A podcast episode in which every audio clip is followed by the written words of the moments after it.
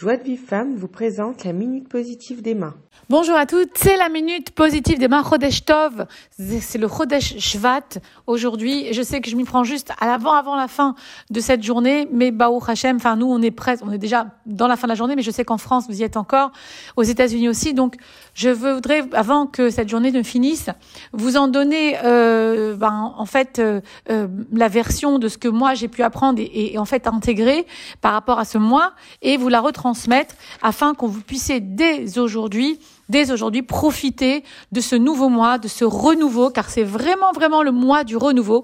Et comme vous le savez, comme dans tous, tous, tous les rochers Rodashim, comme toutes les têtes de mois, ce qu'on appelle Roche Rodash, la tête du mois, comme les roches Hashana, la tête de l'année, ou tous les débuts de journée, c'est là que tout se joue.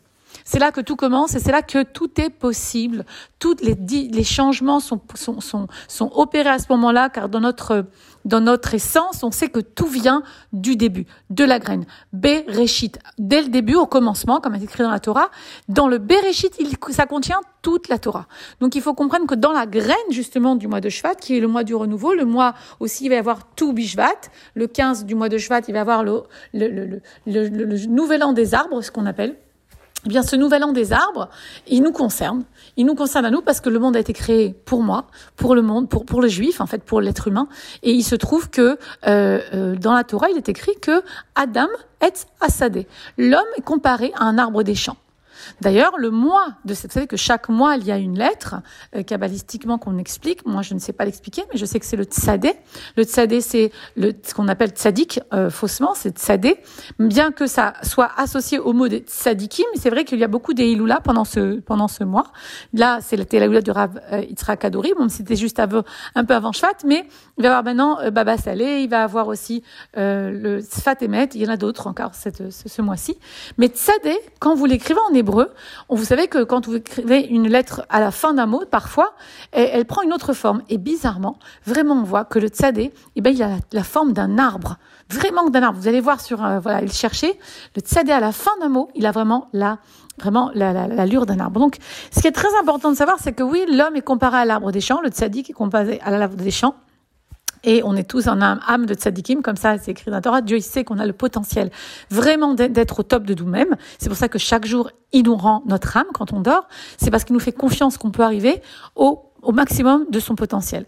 Et on va prendre exemple des arbres en cinq petits exemples de, euh, de ce, de, de, de, de ce Rodesh et essayer de comprendre que la nature nous donne bien des leçons. Et justement, par rapport à l'arbre, comment faire cette, ce mois-ci pour se renouveler? Alors, on va faire un petit peu comme lui. Ben, premièrement, déjà, l'arbre, il perd ses feuilles en automne parce qu'il sait très bien laisser aller les choses du passé. Une fois que la feuille, elle est, elle est morte, le passé, il est passé. La feuille, elle s'est abîmée. Elle est... Alors qu'au lieu de la garder, d'en faire un culte, dire oui, moi j'ai fait des erreurs et moi j'en veux à telle personne, etc. Et de là, ne pas lâcher le passé, lui, il lâche. La feuille tombe de l'arbre. Et cette feuille, après, qu'est-ce qui va se passer? Elle va pouvoir, parce qu'elle est tombée, laisser la place à quelque chose de nouveau. C'est magnifique savoir que tout Bishvat aussi dans, dans 15 jours, il va avoir quelque chose de magnifique, bien que personne ne l'a été le vérifier, mais aujourd'hui on peut le vérifier, que c'est ce jour-là, le jour de Toubishvat, où la sève remonte dans les plantes et dans les arbres. C'est là le renouveau. C'est pour ça que maintenant on commence à planter une graine, aujourd'hui en Shvat, et il va avoir donc quelque chose de nouveau qui va se produire quand? Au printemps. La Géoula va se produire au printemps. Aujourd'hui, on plante la graine. Et il va avoir le fruit au, printemps. Là, pendant, Nissan, le, le, mois de Nissan, la sortie d'Égypte et la Géoula. Donc, cette, euh, arbre qui attend à nous apprendre de lâcher son passé, premièrement, on doit faire, nous les hommes, à peu près la même chose, c'est lâcher parfois nos passé, nos croyances limitantes, parce qu'elles nous, on s'agrippe à elles un petit peu comme si que si on les perdait, on, on, perdait tout, alors que nous, en fin de compte, regardez, on n'a qu'à gagner des choses nouvelles à mettre à la place. Un peu comme quand on garde des vieux habits dans l'armoire et qu'on veut pas les donner parce qu'on dit tiens, ça nous rappelle ça du passé, tiens, j'ai accouché avec euh, cette tenue, tiens. Mais en fin de compte, on ne laisse pas de place pour quelque chose de nouveau, parce qu'il faut de la place pour acheter des choses nouvelles. Faites le tri dans vos armoires Faites le tri dans vos têtes. Vous allez voir, il y a une corrélation très claire entre le matériel et le spirituel. Quand on fait le tri dans l'armoire et dans les tiroirs, c'était la méthode des, des des tiroirs à l'époque, qui était une méthode qui était connue en Israël pour pouvoir faire un tri dans sa tête, il fallait faire le tri dans ses armoires. Faites-le, vous allez voir, ça marche.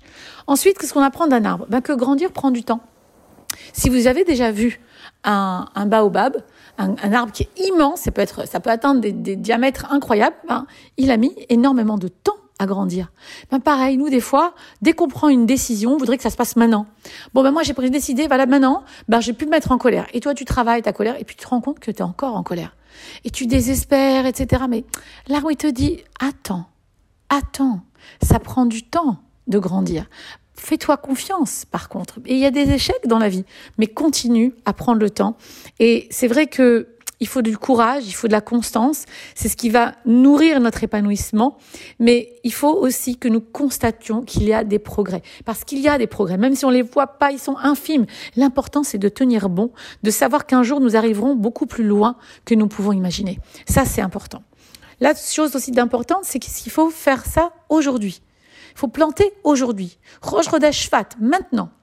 Maintenant, je mets une nouvelle graine dans mon comportement. Maintenant, je vais me comporter d'une façon différente, même si je n'y arrive pas encore. Alors déjà, j'ai l'envie, j'ai la volonté, j'ai la visualisation future de ce que je veux être. Je veux être comme ça, ou bien je veux faire telle chose, ou bien je veux devenir telle personne. C'est maintenant, là au moment où tu cette minute, que tu prends une décision. C'est pas demain.